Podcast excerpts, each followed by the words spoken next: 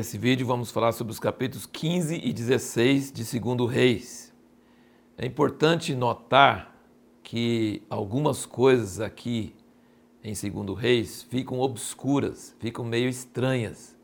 E quando você lê crônicas, que vai contar a história desses mesmos reis, você vai notar que explica algumas coisas que ficam obscuras. Por exemplo, você vê que o rei Amazias era um rei bom, que servia a Deus, mas ele perdeu para Joiás numa guerra com Israel, que era um rei pior do que ele, era um rei mau. Por que, que Amazias perdeu? E Azarias, é, aqui era um rei bom e ficou leproso, e não explica por quê. Então essas dúvidas que ficam aqui, meio no ar, aqui em Segundo Reis, em Crônicas você vai entender melhor. É, é uma tradição entre os judeus que foi Jeremias que escreveu o livro dos reis, mas não é certeza que seja verdade isso, mas pensa-se que talvez foi Jeremias que escreveu. E você percebe que ele escreveu não para contar tudo que cada rei fez, passaram-se muitos anos.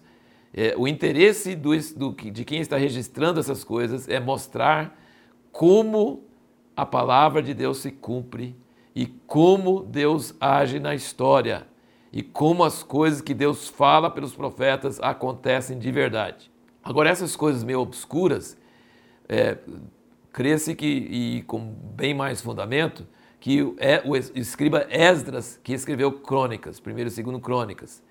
E ele certamente leu reis e ele também percebeu esses pontos que ficaram obscuros e ele deu uma, uma ampliada para explicar melhor por que, que aconteceram essas coisas. Então, se você fica com alguma dúvida, procura sempre no livro de crônicas que vai haver uma explicação maior e melhor. Então, é muito interessante como a palavra de Deus traz equilíbrio.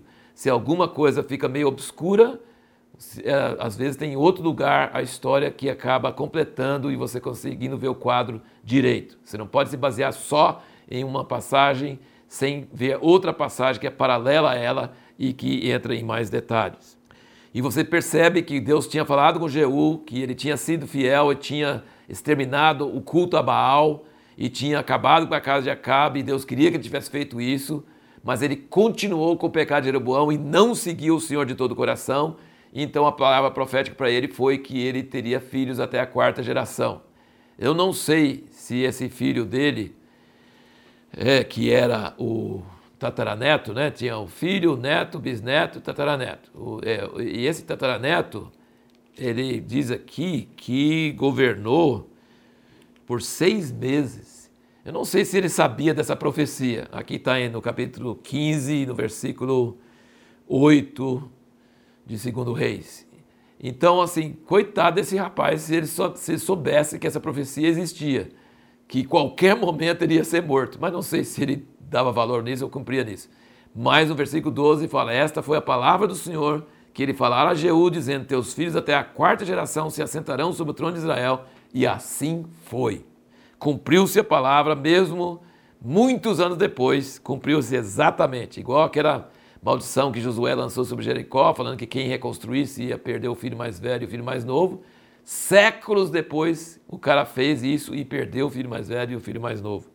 Então Deus cumpre a sua palavra mesmo. E a pergunta que nós fizemos no último vídeo foi: qual foi um dos piores pecados do povo de Israel e Judá que trouxe a ira de Deus sobre eles e por que isso deve nos causar temor hoje? Você vai encontrar isso em 2 Reis 16 e no versículo 3, que diz o seguinte: Acaz, né? Acaz foi filho de Jotão. Jotão foi um rei bom, um rei que se viu a Deus. Mas Acas foi um rei terrível, da linhagem de Davi, mas no versículo 2 fala que ele não fez o que era reto aos olhos do Senhor seu Deus, como tinha feito Davi seu pai, mas andou no caminho dos reis de Israel e até fez passar pelo fogo seu filho, segundo as abominações dos gentios que o Senhor lançara fora de diante dos filhos de Israel. Você percebe que para Deus isso é o cúmulo do absurdo. Se uma pessoa sacrifica o filho no fogo, Deus acha isso tão abominável que é o cúmulo, do absurdo. Aí você pode me dizer, mas ele pediu para Abraão sacrificar Isaac. Sim, ele pediu. E Isaac entendeu que era para fazer isso de verdade. E foi lá e levou Isaac e amarrou ele em cima da lenha e pegou o cutelo E Deus gritou dos céus: Não, não faça isso não. Estava só aprovando ele. Deus odeia quem sacrifica os filhos. Deus odeia. Quando você começa com a idolatria, depois você vai caminhando, caminhando e chega nesse ponto de sacrificar os filhos, é a hora que o juízo de Deus vai cair. E por que isso é importante para nós hoje? O número de abortos que estão sendo cometidos todo ano no mundo todo é um terror que está subindo a Deus para trazer juízo sobre a terra. Você mata seus filhos. Hoje não se oferece os filhos no fogo a Moloque, a um Deus, um ídolo, não. Mas hoje se mata o filho dentro do ventre, em favor de uma vida tranquila, achando que você tem direito. Cada ser humano é um ser que é formado para ser na imagem de Deus. Quando você aborta um filho, quando você mata um ser humano, você está causando um grande, um grande desaforo, um grande, uma grande abominação aos olhos de Deus. E isso traz juízo de Deus sobre a terra. Então, naquela época, Deus considerava isso o máximo dos máximos, o pior dos piores, e hoje isso está acontecendo no mundo todo, defendido por pessoas é, civilizadas, corretas, achando que isso é normal. Isso não é normal. Isso é uma abominação aos olhos de Deus. Por que que Acaz, filho de um rei bom, era um rei tão terrível? Aqui na Bíblia eu não vi a citação da mãe dele, talvez tenha em crônicas, mas talvez seja a influência da mãe dele, ou a falta de influência do pai dele, seja o que for. Foi um pecador terrível. E foi o apelo dele ao rei de da Assíria para proteger ele contra Israel, que foi o começo do fim para Israel, que a Assíria levou Israel, o reino do norte, para o cativeiro. E ele fez um altar abominável, tirou o altar de bronze no tabernáculo do templo de Deus e pôs um outro altar com medidas erradas, totalmente falsa. Ele contaminou o verdadeiro centro do culto a Deus. Então Acas é um cara terrível.